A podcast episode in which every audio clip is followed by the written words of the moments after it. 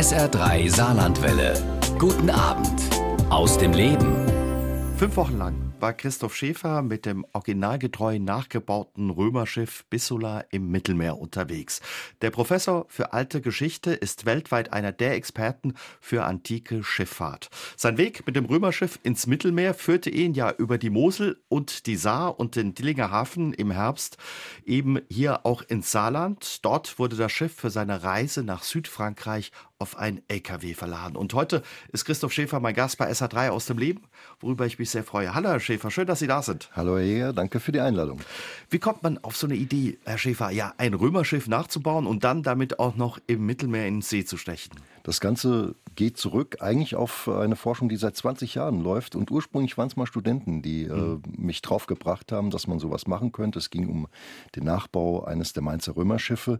Und so haben wir zunächst mal mehrere Projekte durchgeführt über die Jahre hinweg mit Militärschiffen für den Binnenbereich, für die Flüsse, aber dann stellte sich aufgrund der Forschung, die wir sonst machen, wir machen viel Wirtschaftsgeschichte, sehr schnell auch die Frage, wie ist es eigentlich mit dem Seetransport? Der Seehandel ist ungeheuer wichtig für das römische Imperium und wir wissen so wenig darüber. Wir haben keine wirklich äh, validen Daten. Mhm. Es gibt so einzelne Nachrichten über Spitzenzeiten, bei wenn Schiffe irgendwo hinfahren, aber so richtig kalkulieren kann man das bislang nicht. Und das war dann der Anreiz zu sagen, es lohnt sich hier den Dingen auf den Grund zu gehen. Und dazu gehört auch, dass man eben einen Befund mal richtig nachbaut und dann auch durchmisst. Wie fand es Ihr Chef damals, als Sie mit der Idee um die Ecke kamen und gesagt haben, oh, wir bauen da mal ein Römerschiff nach? Also damals war ich noch äh, in Regensburg, als es losging mit diesen Militärschiffen.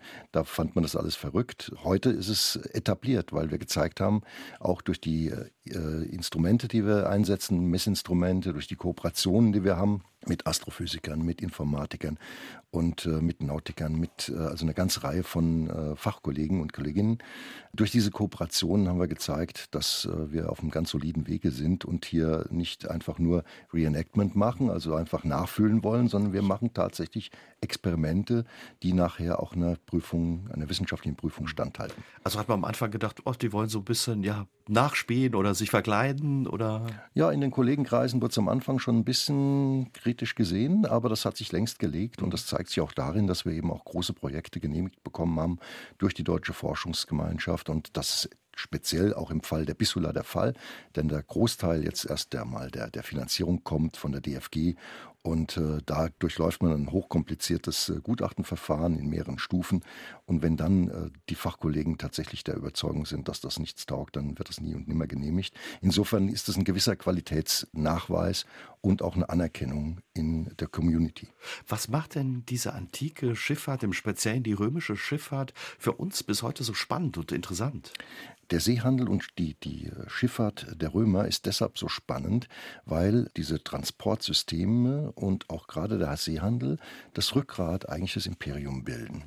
Und äh, das ist der, die, die eine Sache, also dass äh, man eben Massengüter auch in die entferntesten Provinzen schaffen konnte, damit einen attraktiven Wirtschaftsraum erzeugt, der dann auch dazu führt, dass eben die dort ansässigen ethnischen Gruppen sich sehr schnell ins römische System integrieren. Und es gibt bei den Römern eigentlich sowas wie Rassismus nicht, sondern Römer ist Rechtsqualität. Das Bürgerrecht ist das Entscheidende. Und ob man dann Afrikaner ist, ob man äh, aus Asien kommt, ob man aus Germanien kommt, ist eigentlich völlig egal. Man kann eben auch als Afrikaner oder als äh, jemand, der etwa aus Emissa, aus Syrien kommt, kann man Kaiser werden. Das finden wir verschiedentlich dann, sodass also in der Phase, als dann in der späten Republik das Reich so richtig expandiert und in der Kaiserzeit sich etabliert, da haben wir den Seehandel als ein ganz, ganz entscheidendes Element für die Erfolge und die Stabilität auch des Imperium Romanum. Und für uns ist es dann wieder aus der Sicht des Wirtschaftshistorikers so spannend, weil wir mit dem Imperium einen Raum haben, einen Wirtschaftsraum, der ist viel größer als die EU.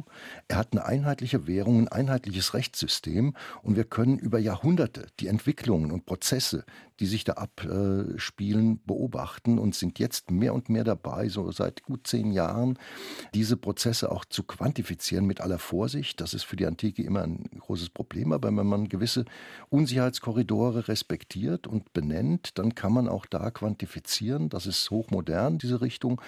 Und wir stellen tatsächlich fest, dass es dort bereits auch fassbar Globalisierungseffekte gibt, die uns durchaus anregen können, heute doch die eine oder andere Frage noch zu stellen. Schäfer, nehmen Sie uns mal mit an Bord dieses Schiffes. Wie sieht es aus und wie groß ist es? Das Schiff ist 15 Meter, etwas mehr als 15 Meter lang, 5 Meter breit, zweieinhalb bis vier Meter hoch. Und es ist ein bauchiges Schiff, es ist ein Handelsschiff, hatte einen Mast, einen Mast von 15 Meter Höhe und ein Segel, das haben wir dann entsprechend berechnet, auch weil wir kennen die Form des Segels, ein rechteckiges Segel, ein Rahsegel, das an einer Querstange hängt. Mhm. Und wir haben dieses berechnet, das kann man machen über die Optimierung, dass wir so etwa bei 92 äh, Quadratmeter, also knapp 100 Quadratmeter Segelfläche liegen. Also und das ist schon enorm. Also großes Schiff oder eher ein kleineres Schiff für die damalige Zeit? Für die Römer ist es ein kleines römisches Handelsschiff. Also die großen Handelsschiffe der Römer haben eine Länge von zum Teil über 50 Metern. Wow. Und äh, dazwischen gibt es eine Menge Abstufungen, gibt so ein paar Größenordnungen, wo wir sagen können, da ballt sich das zusammen, weil man bestimmte Schiffstypen von äh, ihrer Größe her gut brauchen konnte. Das ist ja wie heute auch, gibt es auch bei Flugzeugen oder auch bei, bei Autos gewisse Kategorien. Mhm. Und so können wir das auch für die Römer annehmen. Und das gehört eben zur äh, Kategorie der kleinen Schiffe. War aber für uns deshalb so gut, weil wir das in der Größenordnung noch eins zu eins nachbauen konnten. Und darum geht's. Ne? Woher wussten Sie, ja, wie Sie das Schiff nachbauen mussten? Haben Sie da ein Schiff gefunden oder gab es Pläne über ähnliche Typen? Also das Ganze basiert auf einem archäologischen Befund und das ist auch die Stärke von all den äh, Rekonstruktionen, die wir bisher gemacht haben, dass wir uns an einem sehr guten archäologischen Befund orientieren können. Im äh, Ende des erst zweiten und Anfang oder Anfang des dritten Jahrhunderts wohl ist äh, in einer kleinen Bucht in der Nähe von Marseille, also in mhm. Laurent, bei Martigues, ein Schiff gesunken. Dieses Schiff, eben das Wrack, nach dem wir gebaut haben und ist zur Seite weggekippt und dann sehr schnell eben in den Schlamm gekommen, von Sediment bedeckt worden und damit luftdicht abgeschlossen. Wir haben den seltenen Fall, dass bei einem solchen Schiffswrack die Hölzer, das Holz weitgehend erhalten ist, zumindest was mehr als die Hälfte. Und das zur Seite weggekippt ist, haben wir also weite Teile des Decks, die Hälfte des Rumpfs praktisch komplett erhalten, kennen die Holzverbindung bis hin zu Einzelteilen der Takelage, die wir im Befund haben. Und also können von daher, Schatz für Sie. Es ist ein wundervoller Befund und äh, der ist ausgegraben worden von französischen Kollegen in den 80er Jahren, ist sehr gut dokumentiert worden. Und wir haben eng zusammengearbeitet auch mit Frankreich und mit dem Centre Camille Julien in Aix, Aix-en-Provence die haben uns auch noch die Unterwasserfotos äh, zur Verfügung gestellt, die so gar nicht veröffentlicht sind. Wir konnten an all das Material ran, was wir brauchten, um dieses Schiff ganz eng am Original nachzukonstruieren. Und das ist eigentlich äh, das, das Tolle dabei, denn das macht nachher die Messwerte, die wir erzielen, so wertvoll. Wie schwierig ist es dann ja anhand solch eines Fundes, das Schiff nachzubauen? Sie haben vorhin schon gesagt, es geht über unterschiedliche Disziplinen, Grenzen in der Wissenschaft hinaus. Da waren aber auch Handwerker, wenn es richtig ist, mit im Boot. Dann ja, wir, es geht, beginnt bei den Plänen. Und die ersten Pläne, äh, die zu diesem Schiff gezeichnet wurden, die hat Ronald Bockius, mein Kollege aus äh, dem dem äh, Mainzer Schifffahrtsmuseum, also jetzt heißt es Leitzer, früher RGZM, gezeichnet. Und wir haben dann äh, mit weiteren Kollegen von der Hochschule Trier, mit Michael Hoffmann, der dann als Maschinenbauer normalerweise also Autos oder Flugzeugkonstruktionen macht, mit einem der absoluten standardisierten Top-Programme die Konstruktion dann übertragen und konnten das auch mit Videobrillen in den Raum projizieren, als wir gebaut haben. Beim Anreißen der Planken haben wir das gemacht und so, sodass also hier absolute Hightech kombiniert wurde mit Handwerkskunst und für die eigentliche Arbeit an den Hölzern die übrigens aus dem Trierer Stadtwald stammen. Aber, äh, aber für die eigentliche Arbeit haben wir dann auch einen Bootsbaumeister integriert. Mit dem arbeite ich jetzt schon über 20 Jahre zusammen. Der kommt von der Insel Usedom, mhm. weil er eben noch aus der äh, Zeit äh, kommt, wo man dort Holzschiffe richtig gebaut hat und diese ganze Technik mitbrachte. Das Handwerk noch kennt. Das Handwerk von der Pike auf kennt und da finden Sie nicht mehr so viele, die also auf Holzschiffbau spezialisiert sind. Und er ist eben auch inzwischen sehr daran gewöhnt, mit uns die archäologischen Befunde zu interpretieren und das Ganze umzusetzen.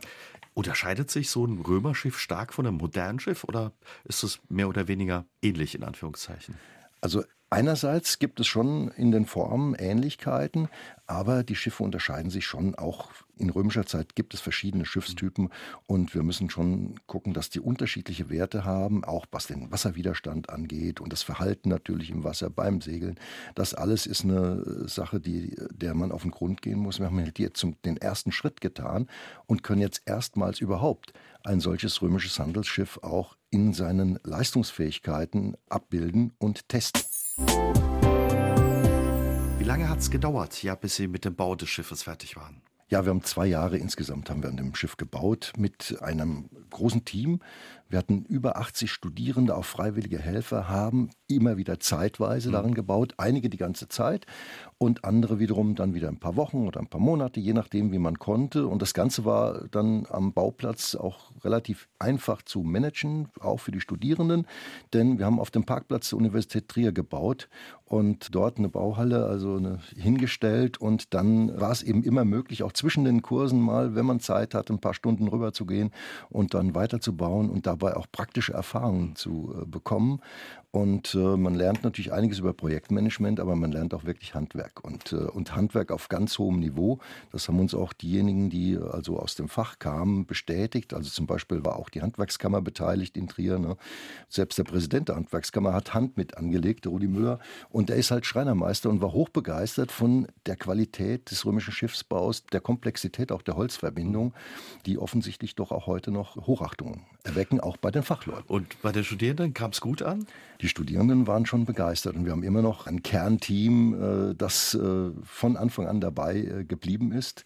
Die sind, haben inzwischen ihr, ihr Studium abgeschlossen, schreiben Doktorarbeiten in diesem Bereich, weil es ein großes Forschungsfeld.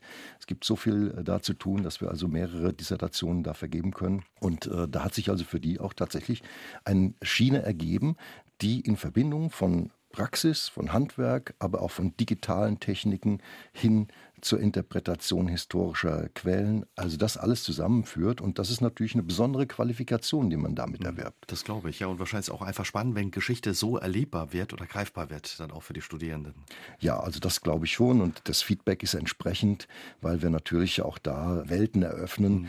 die ich selbst als Student niemals hatte. Und äh, das äh, ist natürlich für uns macht es Freude, aber es ist, man merkt auch die Rückmeldung und äh, man sieht auch, wie so ein Team zusammenwächst und wie die gemeinsam auch sich befinden beflügeln und äh, den Spaß auch weitergeben, sodass also eine entsprechende Stimmung herrscht. Und, und das trägt natürlich und schafft dann auch die Voraussetzungen für entsprechendes Engagement und auch eine ent entsprechende Leistung. Weil Sie gerade sagen, das haben Sie selbst als Student nicht gehabt, diese Möglichkeiten. Hätten Sie sich damals auch sowas gewünscht? Und war das mit ein Grund, dass Sie gesagt haben, ah, vielleicht gehe ich das mal an und probiere das auch? Ich wäre wirklich begeistert gewesen, wenn wir solche Möglichkeiten gehabt hätten. Und äh, es war für mich dann auch toll, dass wir peu à peu solche Dinge auch in Wert setzen konnten, dass wir das umsetzen konnten, dass wir solche Angebote machen konnten. Und es ist mir schon sehr angelegen, dass unsere Studierenden dann auch Praxiskenntnisse haben, die tatsächlich sie weiterbringen, die eben auch Berufsfelder öffnen, die nicht nur im universitären Bereich liegen, vielleicht auch mehr im Museum oder in äh, Restauration äh, von antiken äh, Gegenständen oder auch moderneren. Ne? Also die Techniken kann man auch anderswo einsetzen. Und äh, wir sehen auch bei denen, die abgegangen sind, dass da auch viele ihre Fähigkeiten entsprechend weiter pflegen und äh, auch wieder zurückkommen. Auch zum Beispiel, wenn sie nachher zum, als Lehrer in der Schule sind, mit Klassen wieder auftauchen und man sich das Ganze anschaut, dass das also wirklich eine Fernwirkung erzielt und das macht mir sehr viel Freude. Ne? Das glaube ich, ja. Und für Schüler ist das natürlich auch was anderes, wenn die römische Geschichte dann so erlebbar wird. Bevor es aber ins Mittelmeer ging, haben Sie ja das Schiff erstmal auf der Mosel getestet. Wie war da dann der Moment, als das Schiff das erste Mal nach zwei Jahren Bauzeit zu Wasser gelassen wurde? Hält man da die Luft an, ob es nicht untergeht oder? Also wir waren schon sehr optimistisch. Es war ja nicht das erste Mal, dass wir mhm. solchen äh, Rekonstruktionen dann zu Wasser gelassen haben, aber es ist jedes Mal ein irre spannender Moment und es dauert natürlich einige Tage, bis das Schiff dicht wird, denn äh, normalerweise ist ein Holzschiff, das muss erstmal ein bisschen aufquellen, das muss äh, Wasser ziehen in den Planken, damit die wirklich schließen und gerade weil wir eben die Hölzer relativ schnell verbauen mussten. Das liegt auch an den Dreijahresrhythmen von DFG-Projekten, die uns da gewisse Zeit also vorgegeben haben, ja, ja, von der Deutschen Forschungsgemeinschaft, so dass wir äh, also äh, letztendlich A, nervös waren, aber wir wussten auch nach ein paar Tagen, erst wird sich zeigen, wie gut das Schiff ist. Dann haben wir es ausgepumpt und tatsächlich, es ist geschwommen. Und dann kam der Ballast rein. Das Pflastersteine heißt, waren das. Ja, ja, wir haben Pflasterrandsteine rein, also Warum? 10 Tonnen. Ja, weil wir müssen das Schiff stabilisieren. Wenn es kein Gewicht drin hat, dann ist es zu flexibel, dann kentert es zu leicht. Und gerade wenn man segelt und den Wind dann auch von der Seite haben will, man will ja nicht nur den Wind von hinten bekommen und vor dem Wind, so sagt der Fachmann, fahren, sondern eben auch Halbwind, also quer zum Wind oder vielleicht sogar an den Wind fahren. Und dann kommt doch äh, ein Druck drauf, der das Schiff sehr schnell zur Seite legt. Und Und wenn dann kein Gegengewicht unten im, im Rumpf drin ist, dann ist Würde das ein Problem. Ja, ein modernes Segelboot hat ja einen tiefen Kiel normalerweise und das äh, gibt dann ein wiederaufrichtendes Moment, sodass es nicht äh, oder nur sehr schwer äh, zu kentern ist. Bei einem Schiff äh, wie der Bissula, da haben wir 10 cm Kielbalken und das war's. Also da geht es ganz schnell, wenn das Schiff tatsächlich dann kippt. Sie hatten Pflastersteine zum Stabilisieren. Was haben die Römer damit transportiert, mit so einem Handelsschiff, wie Sie nachgebaut haben? Also die Römer haben vielfach Amphoren, aber auch äh, Getreide und anderes Insekten. Man hat auch äh, zum Teil Fässer genutzt. Fässer waren aber im Allgemeinen teurer als äh, Amphoren. Also, also, die Amphore ist praktisch der Container der Antike. Mhm. Und für, man konnte für Wein oder dann, was war da drin? Alles Mögliche war in diesen Amphoren drin. Da konnte Wein drin sein, Oliven, eingelegte Oliven, Olivenöl. Dann äh, konnte da Garum, also eine Fischsoße, eine Art Maggi der Antike drin sein. Es konnten Salzfische und, und, und. Also man hat alles Mögliche, hat man in Amphoren auch transportieren können. Und man hat natürlich auch Baumaterial, Steine transportiert, Säulenteile oder ganze Säulen. Am Ende hat man allerdings auch, wenn das Schiff eben keine Ladung hatte und äh, mal unbeladen oder mit wenig Ladung zu einem anderen Ort fahren musste, dann hat man Steine reingetan, eben um Ballast zu haben, damit das Schiff überhaupt fahren kann kommt eigentlich der Name Bissula her? Bissula haben wir gewählt, weil das Schiff, das wir nachgebaut haben, kommt eben im Originalbefund als Wrack von der südfranzösischen mhm. Küste. Also gibt es eine gewisse Verbindung zu Frankreich. Wir haben eng zusammengearbeitet mit den Kollegen in Aix-en-Provence, sodass wir also das abbilden wollten. Und dann ist es so, dass es natürlich ein Trierer Projekt ist. Und Bissula ist äh, der Name eines alemannischen Mädchens, das gefangen genommen wurde in der Schlacht bei Straßburg von den Römern und dann erworben wurde von Ausonius, dem äh, Lehrer auch des äh, Kaisers Gratian. Und äh, der lebte lange Zeit in Trier und hat die Mosella geschrieben, unter anderem ein Gedicht über die Mosel und ein Gedicht auch über diese Bissula, denn er hat sich in sie verliebt und hat sie erst als Sklavin eben erworben, dann hat er sich in sie verliebt, er hat sie geheiratet, freigelassen, geheiratet. So ist dieses Mädchen dann zur römischen Senatorin aufgestiegen und der Ausonius hat selbst das Konsulat begleitet, also gehörte zu den höchsten Rängen des Senats im Reich und so wird man eben dann Gattin eines römischen Konsuls. Und diese tolle Story war ein guter Grund, den Namen zu wählen Quellen, weil römische Schiffe eben Namen trugen. Meist Namen von Frauen, es gibt auch Männernamen, aber eben mehrheitlich Frauennamen. Und wir suchten einen Namen, der die Verbindung zu Trier bot und natürlich dann noch die Verbindung zu äh, Frankreich, Ausonius kommt aus Bordeaux und dann war eine das schöne klar. Geschichte, auch eine romantische Geschichte, ein bisschen eine Liebesgeschichte, die eben dann, wie Sie sagen, mit der Region verbunden ist. Ja, und ihren Weg ins Mittelmeer hat die Bissula auch eben durch die Region genommen. Von Trier ging es über die Mosel erstmal und dann die Saar zum Dillinger Hafen. Dort ähm, wurde das Schiff auf einen LKW umgeladen und hat sich auf den Weg nach Frankreich gemacht. Warum haben Sie diesen Weg gewählt? Die Bissula ist fünf Meter breit und das bedeutet, es gibt einen Sondertransport. Da müssen viele Ampeln gedreht, Schilder abmontiert werden. Es ist eben schwierig, sie über die Straße zu transportieren und natürlich auch teuer. Und deshalb war die Überlegung, dass wir zunächst mal den Wasserweg nutzen, um über vier Schleusen die Saar hochzufahren. Dann waren wir in Rehlingen, haben wir den Ballast rausgenommen am WSA, dort im Wasserstraßenschifffahrtsamt und äh, dem Außenbezirk und sind dann in den, äh, in den Saarhafen geschleppt worden, dort rausgenommen.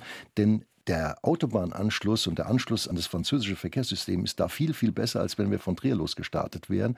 Also haben wir das gerne genutzt, auch um eine wunderbare Fahrt dann auf der Saar äh, zu machen. Und wir waren hoch erstaunt über die Reaktionen, die wir an den Ufern dann und auch auf den Brücken erlebt haben. Also das war ein Viele haben richtiges Spektakel. verfolgt. Ja. ja, ja, also wir waren völlig überrascht und total begeistert auch von den Reaktionen der Menschen, die uns da also auch äh, begleitet haben.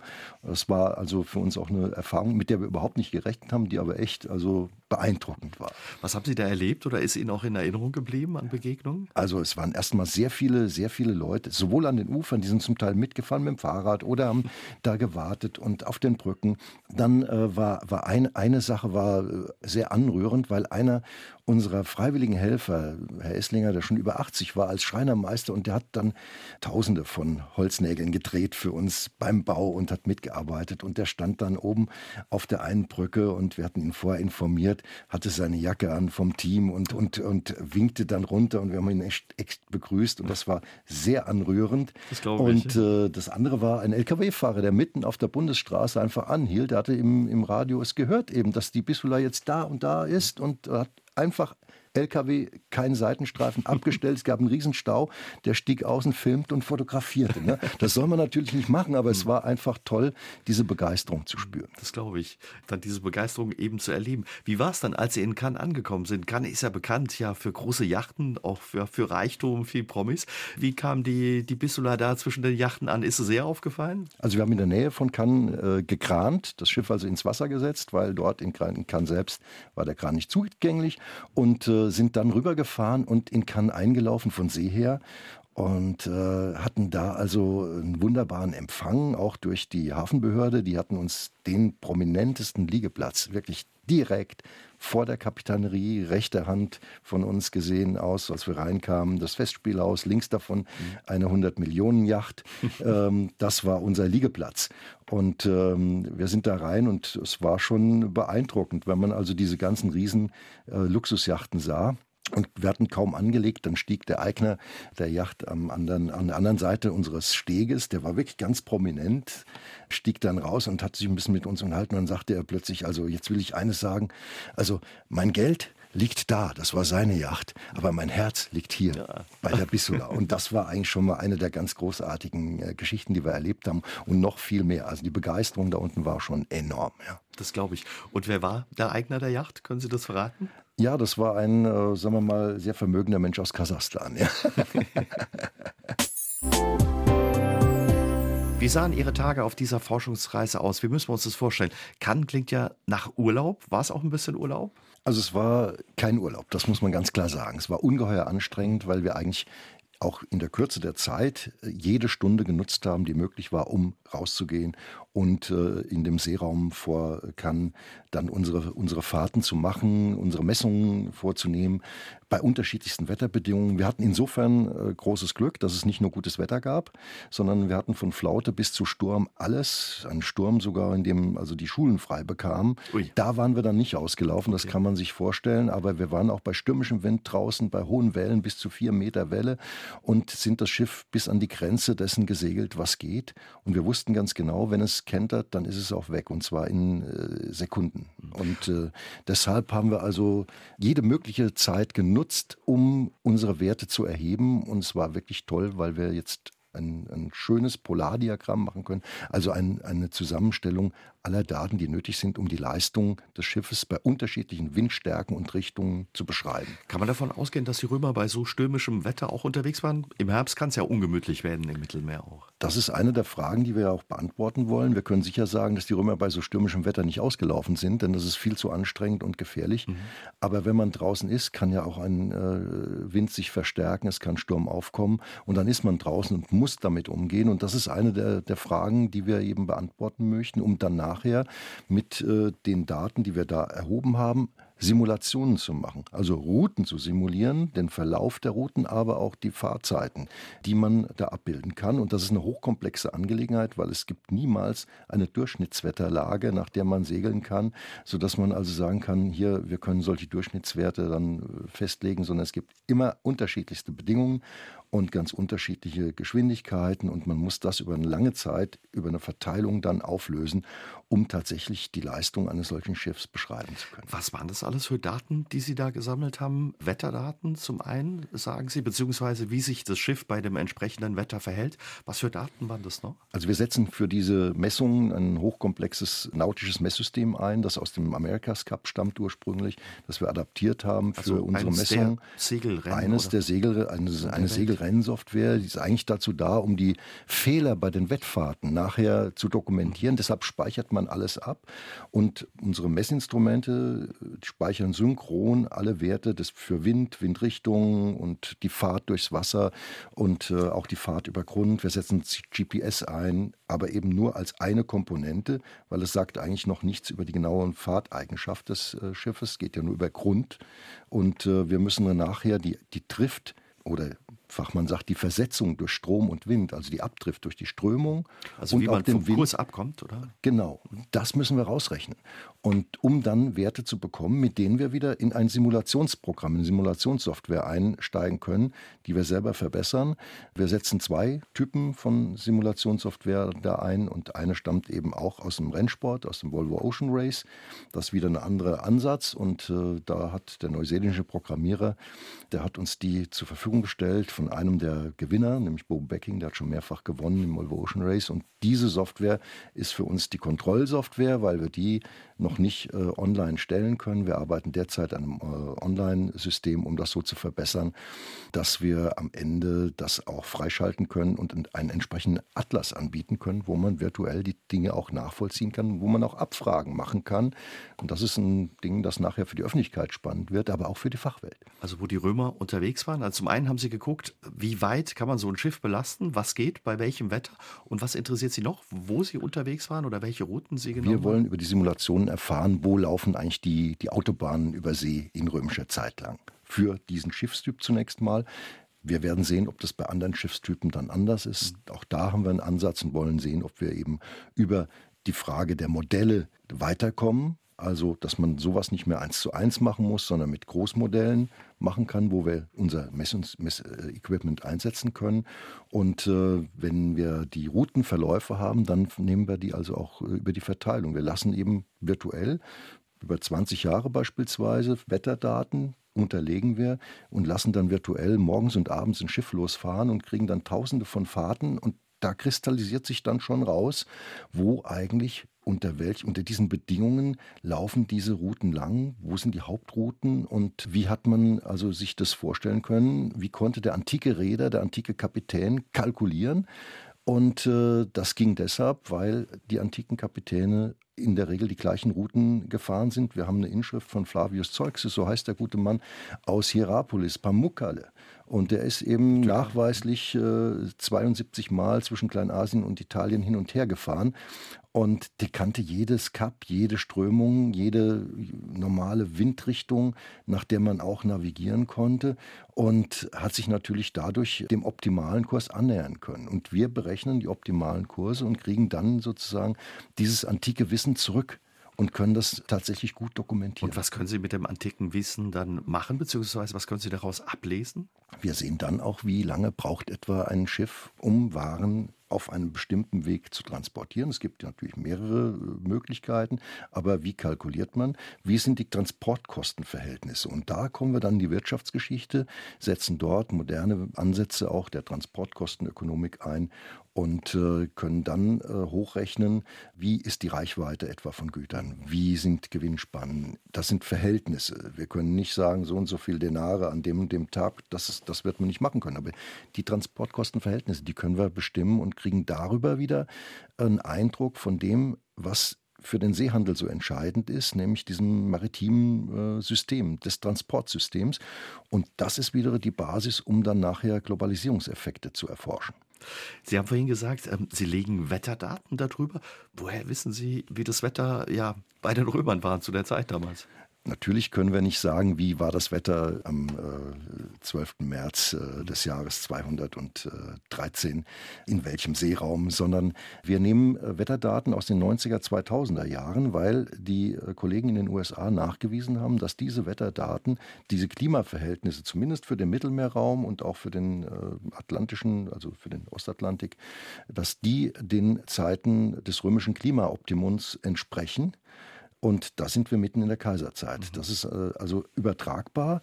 Und deshalb können wir moderne Wetterdaten von der NOAA und von der NASA, also von auch der National Oceanic äh, Association der Amerikaner, übernehmen und haben damit äh, Massendaten, die uns es ermöglichen, die Simulationen ganz nah an den Verhältnissen zu fahren, die in der Antike herrschen. Natürlich nicht die einzelne Fahrt, aber über die Tausende von Male, die wir fahren, kriegen wir die Verhältnisse raus. Woher können Sie eigentlich segeln und Ihr Team? Haben Sie sich das beigebracht oder haben andere Leute für Sie die Bissula gesegelt? Ich selbst bin schon seit vielen Jahrzehnten Segler, habe angefangen auf kleinen Jollen, Katamarane gesegelt und dann eben auch äh, hin äh, zu den Dickschiffen, mhm. also zu Yachtsegeln bin ich gekommen und äh, von daher ist dieses Wissen bei mir schon da gewesen, lange bevor wir mit den ersten Rekonstruktionen römischer Schiffe begonnen haben. War aber die Voraussetzung, denn nur so versteht man auch die Problematik und die ganzen Schwierigkeiten und weiß auch um die Notwendigkeit dieser nautischen Messsysteme, die wir einsetzen.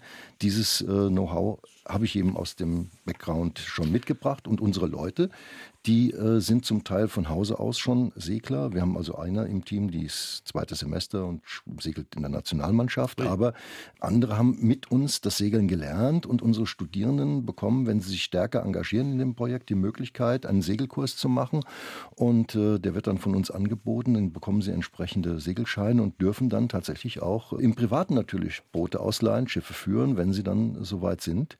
Und die Ausbildung an Bord findet natürlich auch konzentriert statt. Das heißt, auf der Bissula lernt man dann auch mit einem römischen Rahsegler umzugehen, denn das ist wieder was völlig anderes, als wir das normalerweise bei Sportbooten erleben. Rahsegler ist eben dieses große Segel. Was es ist ein großes rechteckiges Segel.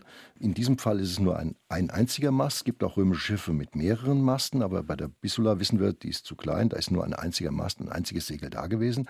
Und mit diesem Rahsegel umzugehen, erfordert nochmal andere Fähigkeiten, als das bei einem normalen Yachtsegeln äh, der Fall ist. Denn da haben wir in der Regel ja dreieckige Segel, die ganz anders auch geführt werden. Und äh, beim Rahsegel mit der Bissula, wenn man da eben das Segel zur Seite nimmt, versucht eben auf den halben Wind zu gehen oder gar gegen den Wind ein bisschen anzukommen, da muss man einiges tun und äh, da muss die Crew gut funktionieren und äh, es ist eine besondere Art der Segelführung. Hat also, höre ich raus, Ihnen als erfahrenem Segler auch einiges abverlangt. Was können Sie sagen über, über die Römer? Waren sie gute ja, Seefahrer, gute Segler, wenn also, man jetzt mit so einem Schiff unterwegs war? Wir wussten schon vorher, dass die Römer wirklich gute, gute Seeleute waren, denn sie kommen aus dem etruskischen Kulturkreis und die Etrusker haben die Griechen zweimal in der Gegend von Neapel im, bei Kyme äh, gestoppt äh, und die Griechen sind nicht weiter hoch nach Norden vorgedrungen als große Seefahrer. Also die Römer wussten schon, wie das geht mit der Seefahrt. Nachdem wir jetzt selbst äh, dieses Schiff auf Herz und Nieren getestet haben, ist unsere Hochachtung zu, vor den römischen Seeleuten noch erheblich gewachsen, weil es ist echt eine Herausforderung, ein solches eher fragiles Schiff dann mit einem solch riesigen Segel auch bei schwererem Wind zu segeln. Man kann das Segel verkleinern, man kann es reffen, aber es ist ein echter Akt und äh, da haben wir doch erstens mal selber viel gelernt, aber unsere Hochachtung ist schon enorm. War der ein oder andere seekrank oder waren Sie seekrank, Herr Schäfer? Also es gab schon den einen oder die andere, die seekrank äh, geworden sind. Nicht so schlimm, aber äh, wir hatten ja auch zum Teil hohe Wellen. Mhm. Und dann ist es nicht verwunderlich und nicht jeder reagiert so. Ich persönlich bin in der glücklichen Lage, dass mir das in der Regel nichts ausmacht und von daher mm, war das okay. Aber äh, es ist keine Schande, wenn man dann seekrank wird. Wichtig ist, dass man weiter durchhält, dass man dann irgendwie wieder zurückkommt und, und das sich dann widerlegt. Wie müssen wir uns das vorstellen? Sie haben schon gesagt, das waren lange Tage, die Sie da auf dem Mittelmeer unterwegs waren, eben dann auch mit dem Schiff. Haben Sie da auch übernachtet drauf? Oder? Also wir haben äh, das Schiff nachts in aller Regel an den Kai gelegt, an unseren Liegeplatz. Einfach deshalb, weil es sonst für die Besatzung so unglaublich anstrengend mhm. geworden wäre. Das hätte nichts gebracht. Also, und ähm, einige haben auf dem Schiff auch übernachtet. Das war einfach weil sie das mochten an Deck oder auch unter Deck. Aber auch schon in römischer Zeit war das Schiff nicht für Übernachtungen vorgesehen. Okay. Es gab keine Kajüte an Bord, das können wir am Befund sehen. Und äh, von daher war das nicht sehr bequem. Und auch jetzt, als es dann so richtig äh, stürmisch und äh, schwierig wurde, dann haben wir das dann doch reduziert. Ne? Mhm. Was waren so für Sie? Sie haben schon gesagt, das war sehr herausfordernd und auch anstrengend. Trotz alledem, was waren so schöne Momente auf der Reise? Also die ersten äh, tollen Erfahrungen war einfach, wie das Schiff dann auch sich im Wellenschlag bewährt und wie es durch die Wellen geht. Und als es dann auch bei viel Wind und hoher Welle dann so richtig durch die Wellen geschnitten ist und das waren schon Momente, da, da das werde ich nicht vergessen, das prickelt. Und äh, äh, trotzdem war auch die Anspannung hoch, denn wir wussten auch, was passieren kann, wenn man äh, querschlägt, als quer zur Welle kommt, dass dann das Schiff ganz schnell auch weg ist. Und äh, das war also von daher auch eine Frage, wie weit reizen wir es aus. Wir waren bis an die Grenze. Wir sind also wirklich bis an die Grenze gegangen. Und glücklicherweise ist alles gut gegangen. Alle sind wieder heil zurückgekehrt. Auch die Bissula ist heil zurückgekommen. Und äh, am Ende kann man sagen, Ende gut, alles gut, ja. Sie haben erzählt, die Römer, die haben mehr oder weniger in einem riesigen Reich sowas auch schon wie ja in einer Globalisierung gelebt und kann man sagen, Globalisierung ein bisschen gepflegt auch? Ja, gepflegt vielleicht weniger, aber sie kam zustande. Und äh, diese Globalisierung bezieht sich beispielsweise auf den Öltransport. Denn wenn wir unseren Bereich hier in Germanien mhm. etwa nehmen, die beiden germanischen Provinzen, die bekommen ihr Öl von Anfang an, schon seit augustischer Zeit, als man diesen Raum dann konsolidiert erobert hat, bekommen die ihr Öl, Olivenöl, aus Südspanien zu weit über 95 Prozent. Also fast das komplette Öl kommt daher. Und wir können es hochrechnen, weil wir die Zahl der Soldaten kennen und deren Rationen. Wir wissen, dass 23.100 Kilo Amphoren jedes Jahr aus Südspanien nach Germanien transportiert werden mussten. Nur um die einzelnen Soldaten zu ernähren. Ihre Familien plus die umwohnende Bevölkerung plus die Zivilbevölkerung, die natürlich auch römische Lebensart gepflegt hat. Das war ja das Integrative auch.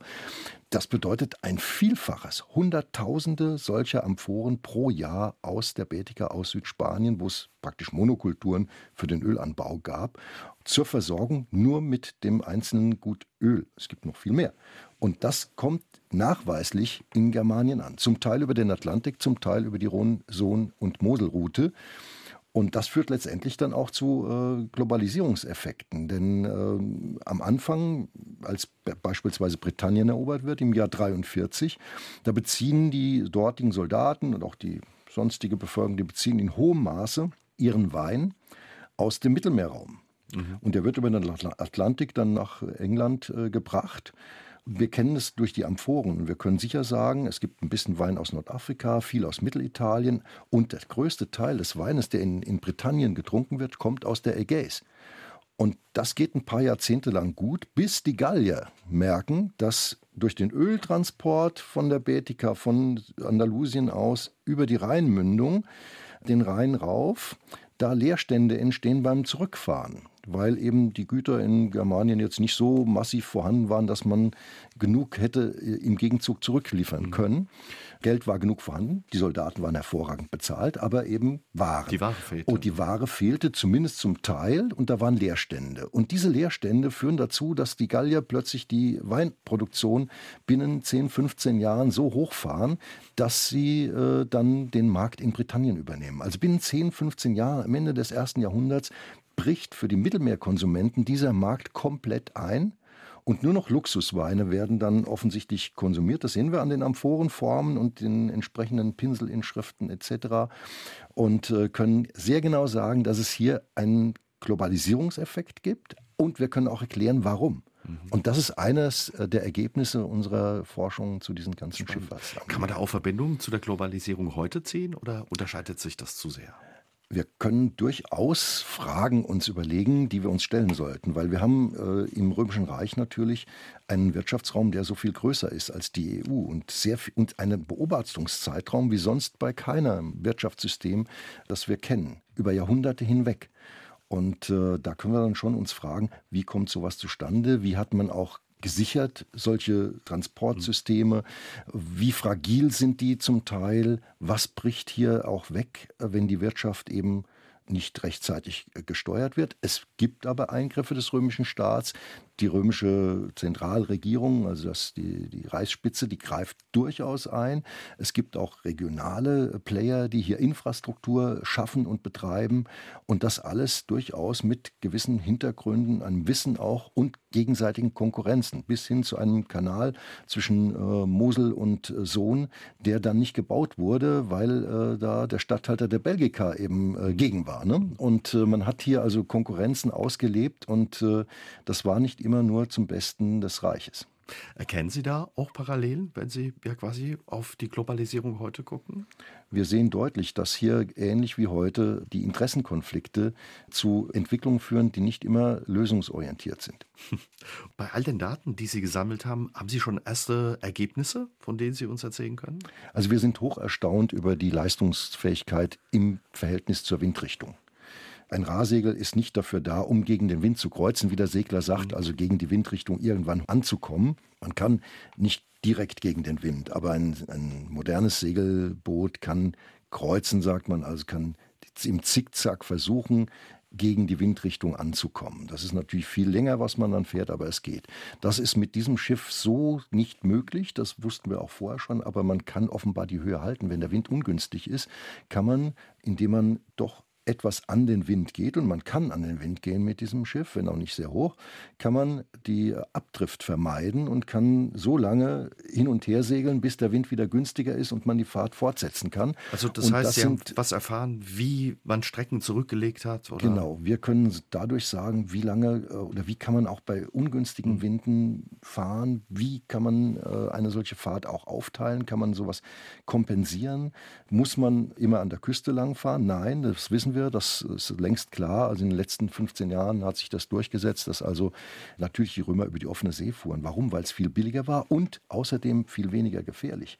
Denn was ist das Schlimmste, was ein äh, Seemann sich Piraten, vorstellen wir kann? von Asterix kennen? Äh, Piraten ist das eine, aber noch schlimmer ist bei Sturm die Küste. Ja? Mhm, Küstennähe ist gefährlich und äh, bei gerade mit solchen Seglern, die nicht in jede Richtung auch ausweichen können, ist das eine, eine unheimlich heikle Sache und deshalb hat man auch natürlich Routen direkt über die See genommen, auch weil es natürlich billiger ist. Das kommt hinzu. Ne? Und in was für einem Raum waren die Römer unterwegs mit diesen Schiffen? Wie groß waren die Strecken, die die da zurückgelegt haben? Also die einzelnen Schiffe können wir unterschiedlich äh, sagen. Die großen Schiffe fuhren die größeren Routen oder die längeren Routen, die kleineren et etwas kürzere wohl. Aber die Römer fahren im Atlantik bis nach Irland oder auch äh, römische Flotte fährt beispielsweise einmal bis äh, nach Kapskagen, also in die Nordspitze von Dänemark. Und umgekehrt geht man auch an der westafrikanischen Küste ein Stück weit nach unten. Man ist im Roten Meer gesegelt, im Schwarzen Meer sowieso und äh, ist aber auch nach Indien gefahren. Und wir wissen sehr genau, dass es jährlich ganze Flotten gab, die nach Indien gefahren sind. Also weit über 100 Schiffe, die pro Jahr große Schiffe nach Indien und zurückfuhren mit dem Monsun. Den kannte man. Es gibt also einen regelmäßigen Verkehr. Und der Anschluss an die auch maritime Seidenstraße, oder man muss mehr sagen die Seidenstraßen, der ist gegeben. Und man kennt also äh, römische Dependancen in Südindien, in Sri Lanka.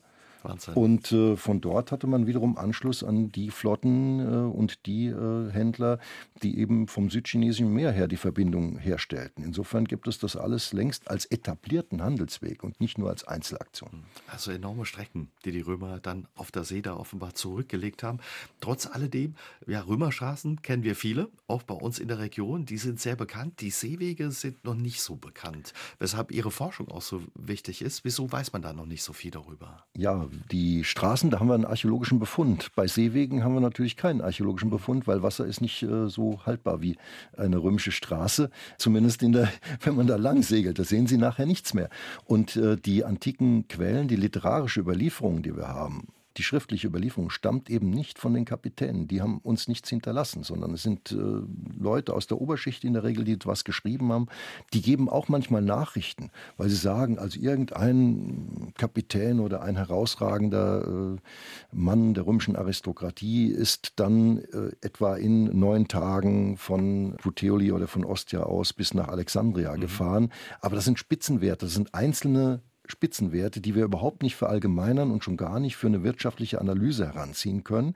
Wir können sie aber sehr wohl nehmen, um unsere Messwerte zu verifizieren, also zu, zu prüfen. Ob das stimmt, was Sie da erzählt stimmt, haben. Weil wenn bei uns die Spitzen in dem Bereich liegen, dann auf einmal werden Aussagen tatsächlich nachprüfbar. Wenn beispielsweise der ältere Cato dann ein paar Feigen aus seiner Toga fallen lässt im Senat, tolle Feigen, alle bewundern die und dann sagt er den Kollegen, ja, und die sind vor drei Tagen in Karthago gepflückt worden. Dann, war die, Tunesien, ja. dann war die Botschaft, so nah ist der Feind. Mhm. Und äh, wenn wir dann die Berechnungen zugrunde legen, die wir machen bei unseren Simulationen, dann stellen wir fest, dass nur etwa vielleicht drei, vier, fünf Prozent in zwei Tagen es schaffen, von Karthago nach Rom zu segeln, bei Tausenden von Fahrten, aber dass um die 50 Prozent binnen drei Tagen da sind, dann ist diese, diese Angabe absolut realistisch und passt zu dem, was wir wiederum berechnet haben. Und also der Cato sagte wirklich die Wahrheit. Ne? Und das ist äh, faszinierend dann, wenn man, wenn sich diese Dinge dann auch so überprüfen und abbilden lassen. Woher kommt eigentlich Ihr Interesse ja für dieses Themengebiet, die antike Schifffahrt? Mein Interesse an der antiken Schifffahrt war eigentlich immer schon groß, weil es eine spannende Sache ist, weil man sieht, also gerade die Verbindungen auch jenseits des Reiches bis nach Indien, die sind schon lange bekannt, aber man kann da noch viel mehr rausholen. Und ich habe im Laufe der Zeit einfach auch gemerkt, wie viel da drin steckt. Und mit den neuen Methoden, die wir entwickelt haben, und da ist eben Trier auch in der Methodenentwicklung durchaus stark, äh, mit diesen neuen Methoden machen wir ein Riesenfeld auf, das jetzt für die Forschung, also auch für die Zukunft, die künftigen Jahre und Jahrzehnte Möglichkeiten bietet, die vorher gar nicht gesehen wurden. Ist verrückt, weil das hätte man nicht erwartet, beziehungsweise ich hätte es nicht erwartet, dass es ja, wenn es um Seefahrt geht, Trier so ja weit vorne ist in der Forschung. Wie kommt es? Weil Trier liegt ja nicht am Meer, dass man so intensiv sich mit der Seefahrt beschäftigt. Ja, die Frage kommt öfter, auch bei äh, Fachkollegen. Und dann äh, müssen wir einfach sagen, ja, Trier liegt am Meer, jedenfalls in der Forschung. Wir haben in Trier einen großen Verbund von über 50 Kolleginnen und Kollegen, Transmare. Da geht es um den Transfer von Menschen, Gütern und Ideen über die Wasserwege, das betrifft auch Binnenwasserwege, aber vor allem das Meer. Und äh, zwar vom alten Orient bis heute. Ne? Also das beinhaltet ganz viele Fächer. Wir sind an die 15, 16 Fächer, die da zusammenarbeiten.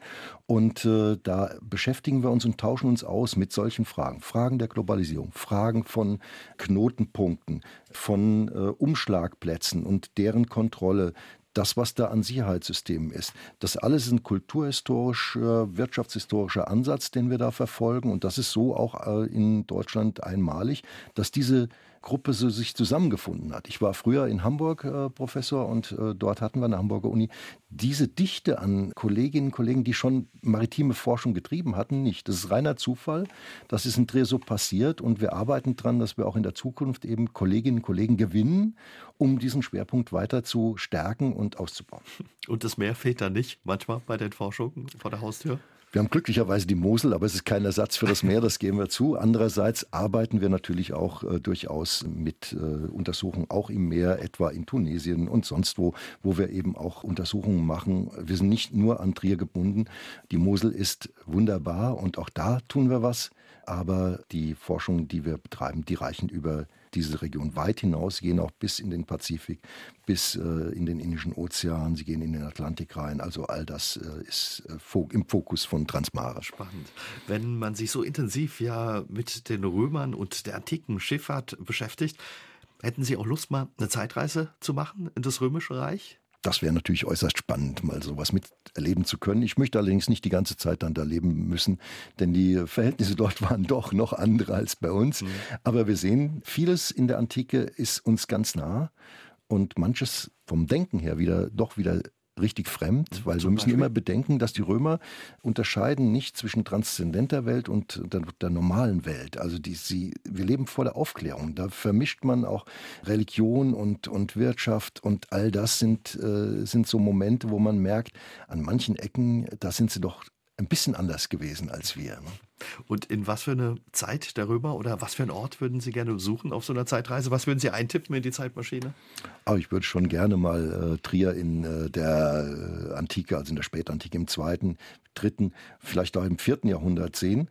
Und das, ansonsten wäre Rom natürlich das Zentrum schlechthin. Noch spannender vielleicht Alexandria mit dem, was Alexandria als Hotspot des Transfers in den Indischen Ozean und so weiter bietet. Ne? Denn da setzt äh, der Transport an. Die Waren aus Indien kommen über den Nil dann nach Alexandria und äh, es gibt auch schon damals einen ersten Suezkanal, der allerdings nur zeitweise wohl zu benutzen war. Dazu steht auch noch viel aus in der Forschung. Das ist ein Thema, was uns auch sehr interessiert.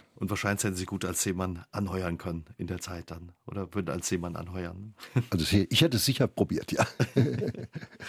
Die Römer und das Römische Reich begeistern bis heute viele, viele Menschen. Wie erklären Sie sich diese Faszination für das Römische Reich bis heute? Ja, ich glaube, dass die Römer doch eine sehr äh, komplexe Gesellschaft entwickelt haben mit einem komplexen äh, System, auch Rechtssystem, das uns sehr nah ist. Das ist die Basis für unser eigenes Rechtssystem. Man hat äh, mit äh, der Geldwirtschaft auch Massengütertransport. Und es ist eine, eine so komplexe Welt, die unserer in vielen Punkten mhm. sehr, sehr ähnlich ist. Und äh, dazu kommt, dass man eben auch kulturell enorme Fortschritte gemacht hat. Man viele, viele kulturelle Elemente integriert, auch durch die Regionen, die man äh, dann auch erobert hat, die man eingegliedert hat ins Imperium. Aber die Menschen wollten zum Teil auch selber sich dann weiter integrieren. Wir sehen das sehr deutlich, wenn wir die Gräber sehen. Dann schon nach zwei Generationen kann man kaum unterscheiden noch, sind das jetzt etwa Gallier gewesen ursprünglich oder sind das Römer, die da liegen. Und wenn man nicht den Kontext kennt, dann sieht man das nicht mehr. Und dann sehen wir also auch, wie hier Lebensart, Lebensstil adaptiert wird. Und wenn wir sehen, dass die Römer sich schminken, dass es Mode gab, Frisuren etwa. Wenn Kleopatra nach Rom kommt, setzt sie mit ihrer Frisur äh, einen Modetrend ab. Ja? Das ist alles etwas, was wir auch kennen. Und das macht es für uns so spannend, weil es so nah an uns dran ist. Und wie gesagt, andererseits ist es dann wieder erstaunlich und faszinierend, wie die Römer manchmal doch anders, anders ticken im Denken. Ne? Ja.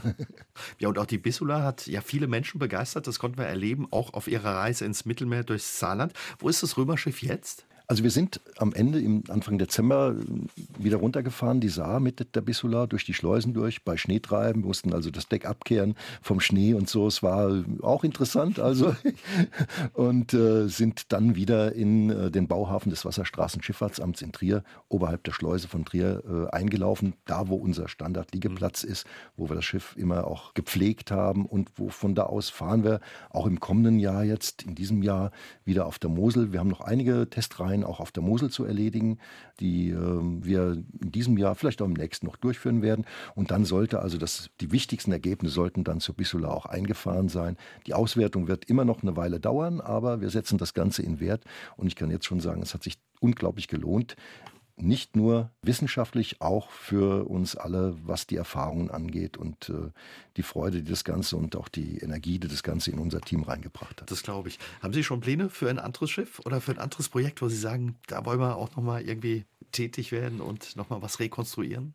Tatsächlich sind wir schon am nächsten äh, Schiff dran und äh, es existiert auch schon ein 1 zu 3 äh, Modell, ein Nachbau, ein 1 zu 3 Nachbau, immerhin sechs Meter lang, von einem Schiff, das noch voluminöser, größer war als die ähm, Bissula und auch einen anderen Bug hat. Also das wollen wir testen. Wir werden sehen. Das allererste, was wir testen, ist die Bissulina. Eine kleine Bissula, 1 zu 3. Und wir versuchen rauszubekommen jetzt, inwieweit wir über die Modelle jetzt auch an die Werte des Originals rankommen. Das ist nicht so trivial, wie man das sich äh, mhm. vielleicht am Anfang vorstellt. Da sind auch unsere Maschinenbauer, die Kollegen etwa der Hoffmann von Kapper, der also auch Segler ist, die sind äh, vorsichtig und äh, schauen, ob das äh, so wirklich umzurechnen ist. Das werden wir über Messungen machen und äh, zum Glück haben wir da auch eine entsprechende Verstärkung wir haben jetzt eine neue Professur für maritime Antike, Pascal Warnking an der Uni Trier. Und da wird der Schwerpunkt auch weiter gepflegt und gestärkt. Und insofern hoffe ich, dass wir in den nächsten Jahren da also Fortschritte machen und weitere Schiffstypen der Römer auch erforschen können. Also Trier liegt auch in Zukunft am Meer. Da wünschen wir Ihnen für all das, was da kommt, viel Erfolg und weiterhin viel Freude bei Ihren Forschungen. Und danke, dass Sie mit uns ja diese Zeitreise heute gemacht haben ins Römische Reich. Ganz herzlichen Dank, Herr Jäger. Aus dem Leben. Der SR3 Talk am Dienstagabend ab 20.04 Uhr 4 gibt's auch zum Nachhören auf sr3.de, auf YouTube und in der ARD Audiothek.